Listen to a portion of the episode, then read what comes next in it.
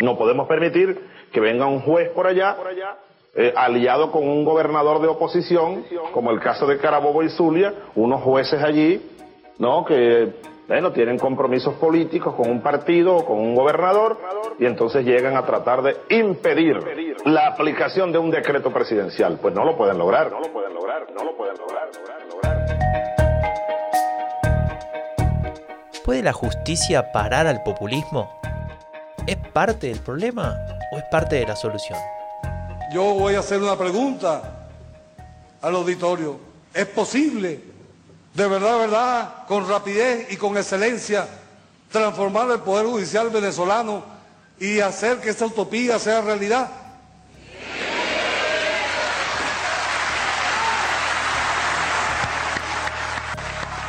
¿Y quién cuida el Estado de Derecho en todo esto?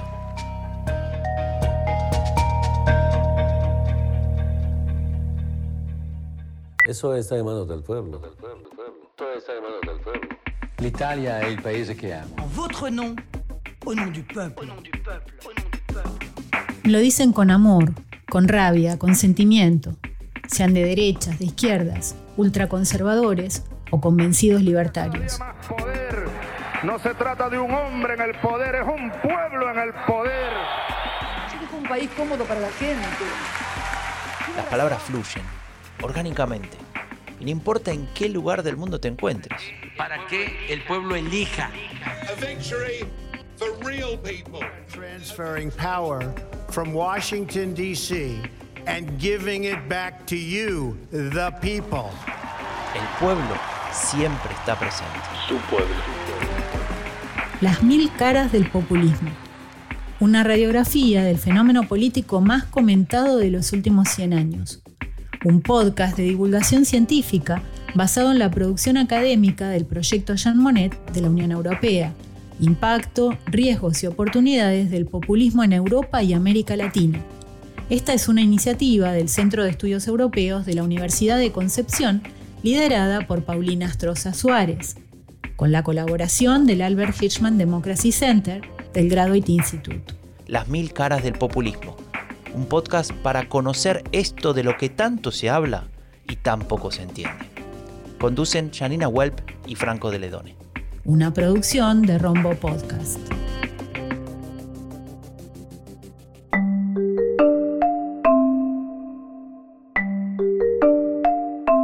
En gobiernos populistas, un típico adversario con frecuencia devenido en enemigo es el Poder Judicial. En el discurso de Víctor Orbán en Hungría, de Hugo Chávez en Venezuela o de Rafael Correa en Ecuador, las instituciones de contrapeso son percibidas como representantes del status quo. También Donald Trump y Jair Bolsonaro tuvieron sus conflictos con ellas. Y todos, en estos casos, buscaron y en ocasiones consiguieron controlarlas.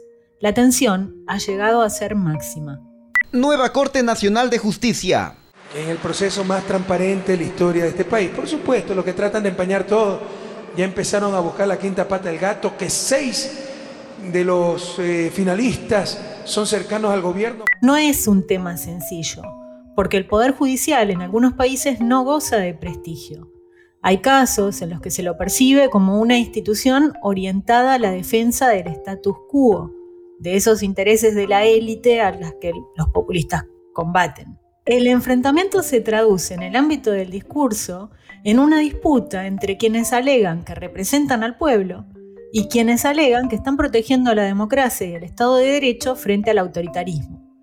Sobre esto trata este episodio de las mil caras del populismo. Empecemos por el principio. ¿Qué significa para el Estado de Derecho la presencia de un movimiento populista relevante en términos de influencia en el sistema político? ¿Y qué pasa cuando dicho movimiento llega al poder? Esta pregunta se la hicimos a Susana Sanz de la Universidad CEU Cardenal Herrera de Valencia, España. Como para ellos lo único que importa es la aplicación de la regla de la mayoría, eh, ellos son los que defienden al pueblo, ellos son solamente los únicos legitimados para defender eh, al pueblo, pues mm, se acaban cargando todo el sistema de contrapoderes se acaban cargando todos los check and balances que importan en el Estado de Derecho y que nos dan seguridad jurídica eh, como una prensa libre, como lo que es eh, bueno, pues las instituciones eh, nacionales de derechos humanos, sea un defensor del pueblo, sean instituciones de otro tipo de derechos humanos, acosan a las ONGs, a los medios de comunicación y de esta manera, bueno, cualquier órgano, cualquier organismo, cualquier entidad que haga sombra a lo que ellos creen que defienden, que es al pueblo, en su opinión obviamente equivocada, pues ah, hay que descartarlo. Susana Sanz tiene una visión, expresa una visión muy negativa sobre las consecuencias de los populistas para el Estado de Derecho y se centra sobre todo con lo que ocurre cuando atacan a esas instituciones. Lo que podemos ver también, y lo veremos a lo largo de este episodio, es que el Poder Judicial se convierte en un ámbito de disputa incluso posteriormente a la salida de esos populistas del poder.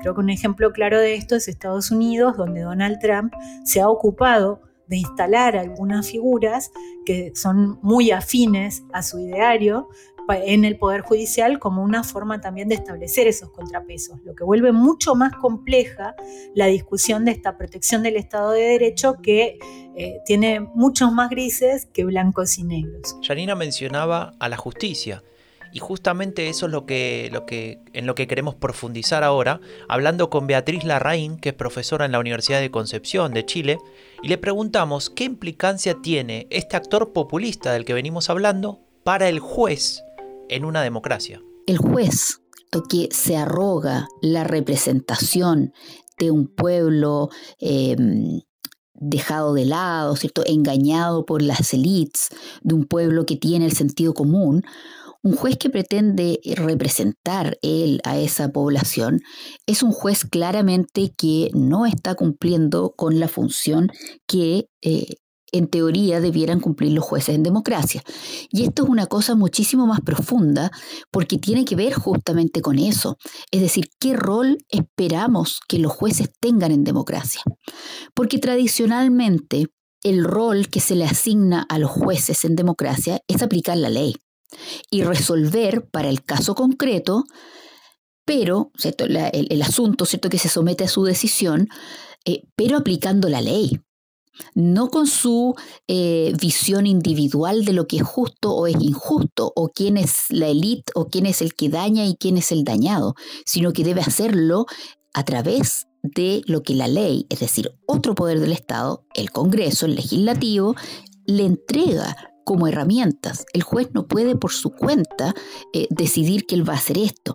Bueno, lo que nos está comentando Beatriz Larraín nos remite a un, un, problema clásico, un desafío clásico que tiene la justicia, que es el en qué se basa, en qué se basan los jueces para eh, establecer sus veredictos, no más allá del modelo concreto de toma de decisiones, si colectivas o individuales y demás, está esta cuestión de eh, cómo, cómo se lee la ley, porque es muy fácil decir que hay que interpretarla, pero a menudo estamos hablando de un marco jurídico escrito mucho tiempo atrás, ¿no? y en ese sentido hay distintas corrientes.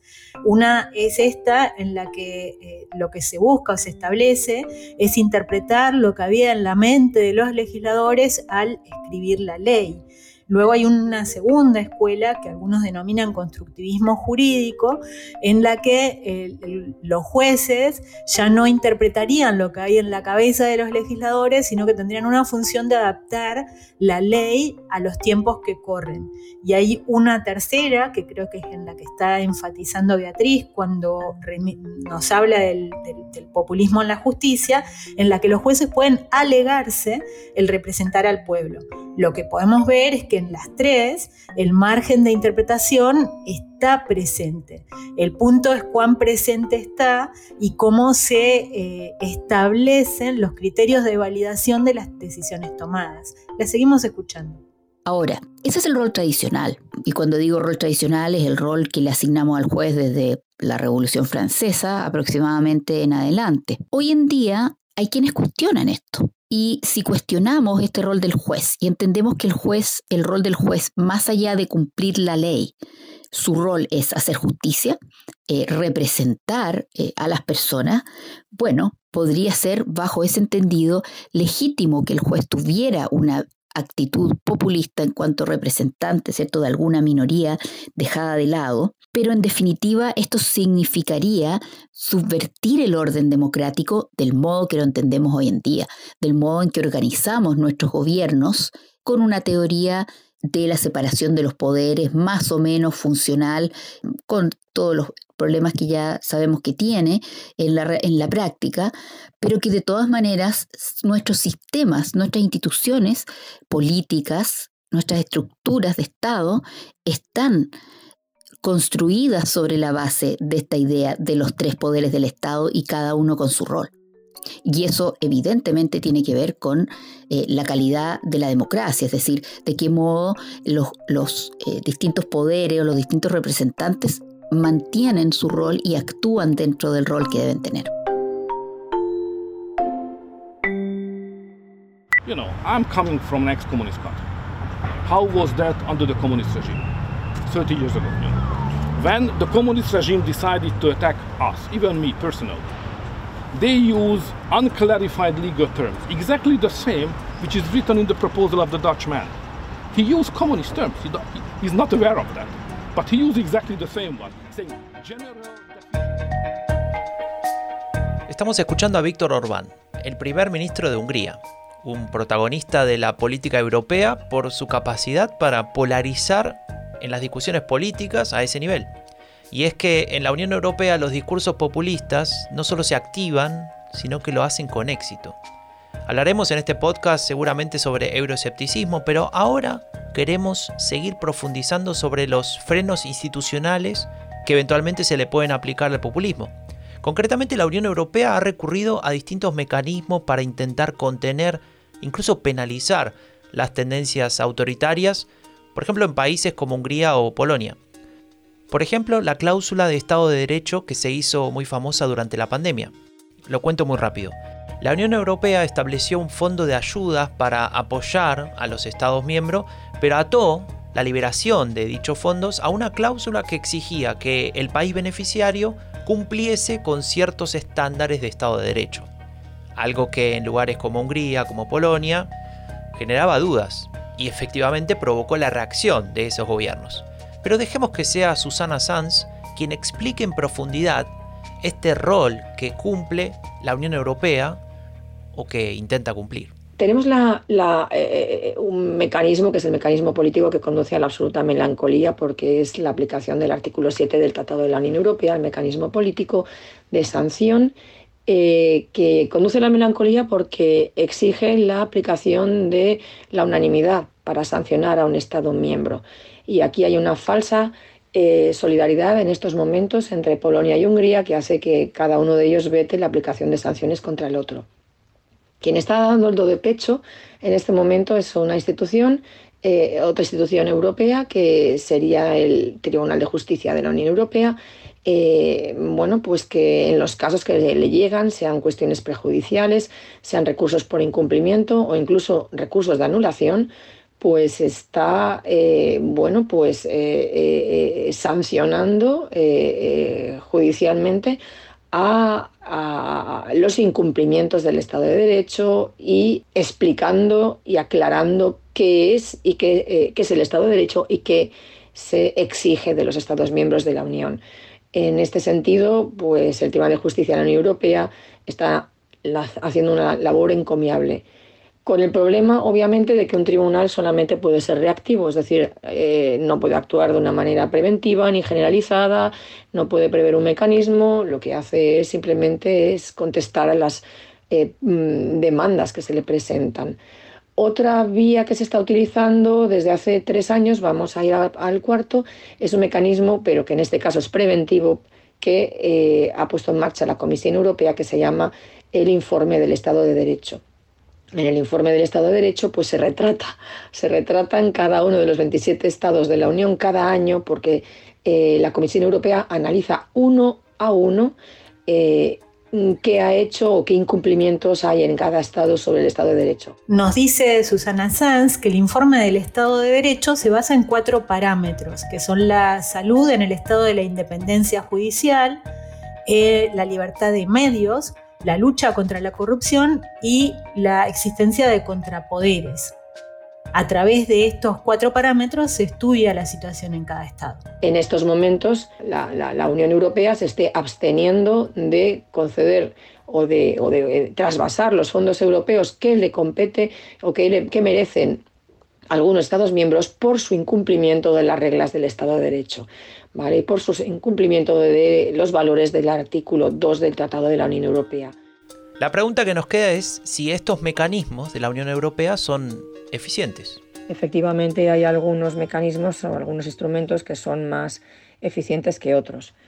El más ineficiente, sin duda, es el mecanismo político de la aplicación del artículo 7 del Tratado de la Unión Europea, porque eh, esa falsa solidaridad que existe entre los Estados miembros de la Unión Europea está haciendo que sea imposible que eh, se sancione al Estado miembro incumplidor, porque hace falta unanimidad eh, en la decisión.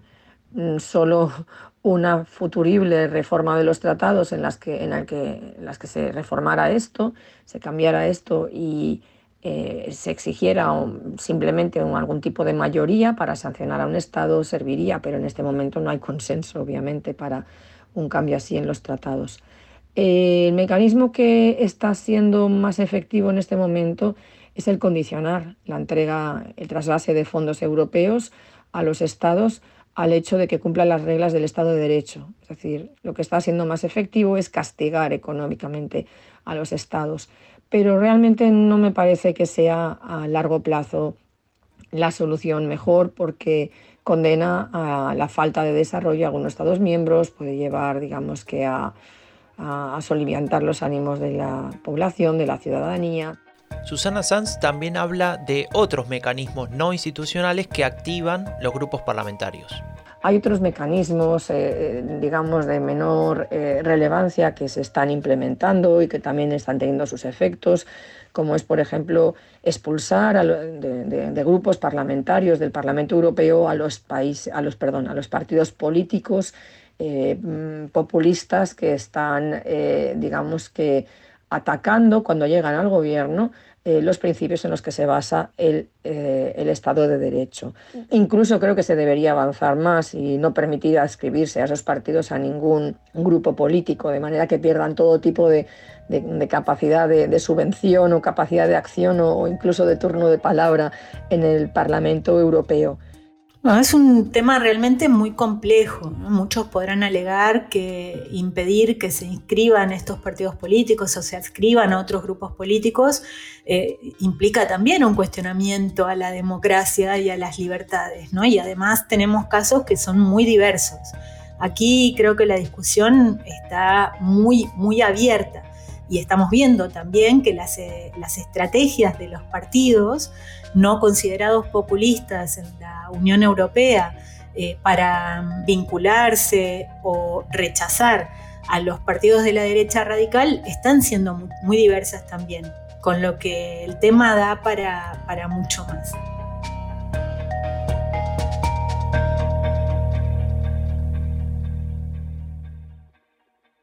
Ele estava cumprindo uma sua missão. Se essa missão dele não fosse bem cumprida, eu também não estaria aqui. Então, em parte,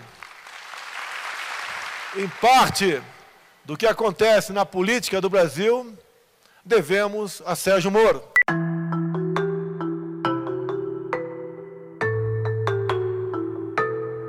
Escuchábamos al presidente de Brasil, Jair Bolsonaro, elogiando al juez Sergio Moro, que luego sería ministro de Justicia y Seguridad Pública durante su gobierno. Este es un ejemplo que sirve para introducir otra pregunta relevante en este episodio. ¿Cuál es la situación del populismo judicial en Latinoamérica? Nos responde Beatriz Larraín. Bueno, yo diría que aún estamos en un estado eh, incipiente, salvo el caso de Brasil. La verdad es que aún no estamos en un momento populista absoluto de los tribunales, aún no.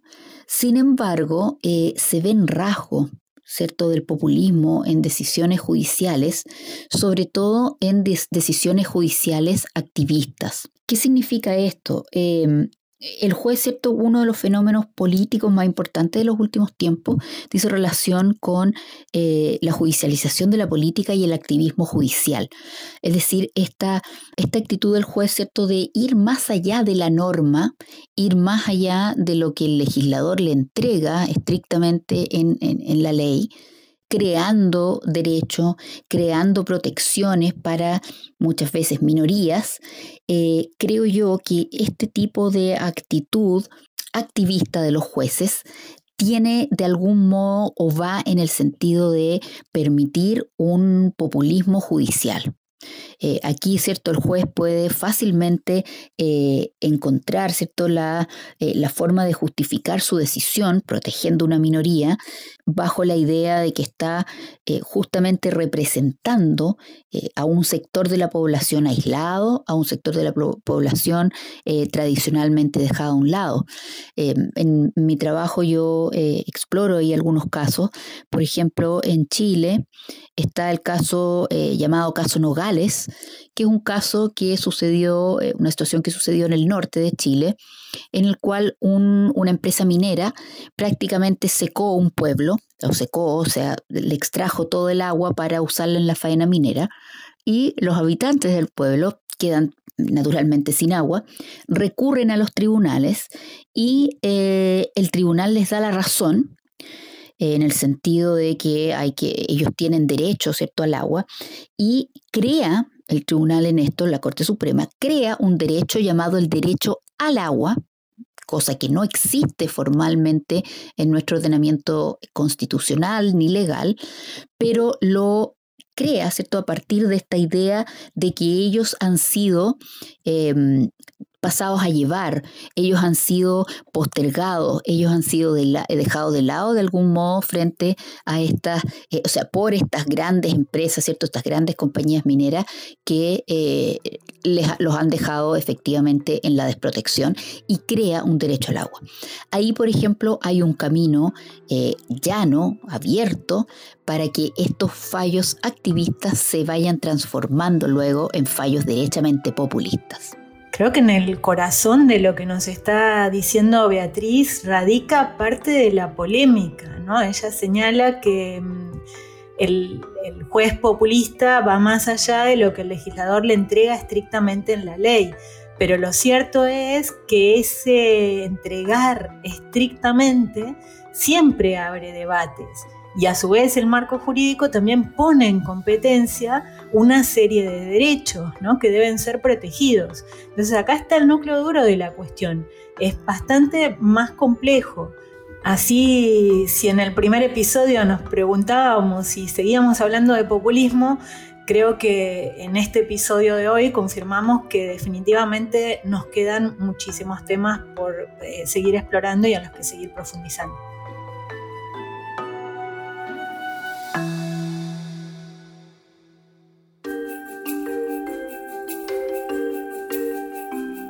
Al inicio de este episodio planteamos un interrogante que queremos resolver. ¿Puede la justicia parar al populismo? Y me gustaría responder esta pregunta a dos niveles, al nivel de la justicia nacional y al nivel de la justicia europea. Mientras los jueces mantengan su independencia y los populistas no hayan tocado a los jueces, eh, pues tendrán capacidad para reaccionar. Pero el problema justamente es que los populistas saben que la principal bestia negra a la que tienen que hacer frente cuando llegan al, al poder es al poder judicial, ¿vale? Es justamente a los jueces. Una vez que los tienen domesticados, ya pueden hacer lo que quieran con el resto de organismos, con el, resto, el, el resto de, de instituciones, el resto de check and balances. Ahora si me voy a nivel eh, de la justicia europea, entonces diré que sin duda están haciendo una labor impresionante, tanto el Tribunal Europeo de Derechos Humanos como el Tribunal de Justicia de la Unión Europea, pero de un modo reactivo, es decir, en los casos que le llegan se están pronunciando, están eh, eh, mm, condenando a los estados que incumplen el Estado de Derecho, están dándonos una lección eh, incluso pedagógica de qué es el Estado de Derecho. Le preguntamos entonces para cerrar a Beatriz Larraín si los jueces también pueden ser populistas. hay una incipiente literatura en el tema del populismo judicial, eh, sobre todo que se ha llevado a cabo en eh, estudios, en base a estudios que se han llevado a cabo en los Estados Unidos, em, en que eh, rastrean sobre todo en la Corte Suprema, en la jurisprudencia, o sea, en los fallos de la Corte Suprema de Estados Unidos, una retórica absolutamente populista. Em, por ejemplo, el último caso Dobbs, eh, dictado el año pasado en materia de aborto, que fue este caso, ¿cierto?, que eh, cambia o que de algún modo em, desecha Roe versus Wade, eh, en que deja, en verdad, no es que elimine el aborto como señalan algunos, sino que deja esto en manos de cada estado, que cada estado decida eh, si va a permitir o no el aborto en su territorio. El juez Samuel Alito, que es el, eh, que es el juez redactor de este fallo, él dice derechamente, cuando empieza el primer párrafo del fallo, dice, porque es el momento de devolver el poder al pueblo, de, de devolverle a las personas, to the people, dice en inglés, devolverle a las personas el poder para decidir sobre sí mismo. Y con esto, ¿cierto? Él introduce este, este fallo, eh, el, cual está lleno, ¿cierto?, de los tropos del populismo, de, esta idea de, los buenos de los malos, de eh, la gente simple, la gente eh, que actúa con sentido común y una serie de otras cosas, ¿cierto?, que también han estado están presentes en este fallo y es parte de lo que yo discuto también eh, en mi capítulo del libro.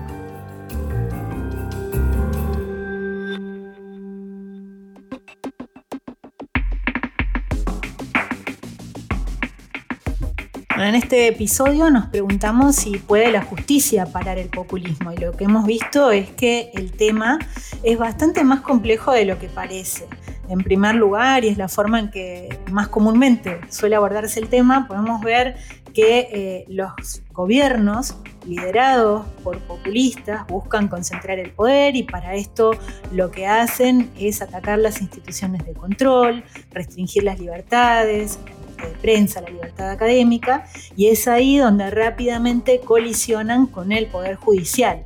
Pero a su vez hay otra cara de este asunto que tiene que ver con la misma justicia y sus roles. Por un lado, el Poder Judicial es cooptado por estos gobiernos populistas, posteriormente también va a tener unos efectos de eh, restricción a el avance o el fortalecimiento del Estado de Derecho. Y finalmente, podemos decir también queda abierta esta cuestión de que cuáles son los límites en la interpretación de la ley. Si la ley nunca puede leerse de forma lineal, ¿dónde está el punto eh, límite que establece que un fallo se atiene a derecho y cuando lo está trascendiendo, cuando lo está superando y el juez está adjudicando un rol de representación que en teoría no le corresponde. Y vamos llegando al final de este episodio. Le agradecemos a Beatriz Larraín, profesora de la Universidad de Concepción, en Chile, y a Susana Sanz, profesora en la Universidad CEU Cardenal Herrera de Valencia, España. Impacto, riesgos y oportunidades del populismo en Europa y América Latina es el título del libro en el que podrás leer aún más sobre los conceptos desarrollados en este y otros episodios de la serie estará disponible en los próximos meses. Las mil caras del populismo. Un podcast para conocer esto de lo que tanto se habla y tan poco se entiende. Conducen Janina Welp y Franco de Ledone. Una producción de Rombo Podcast. Lo que pasa es que no pueden los jueces sustituir a la política. A la política. No pueden.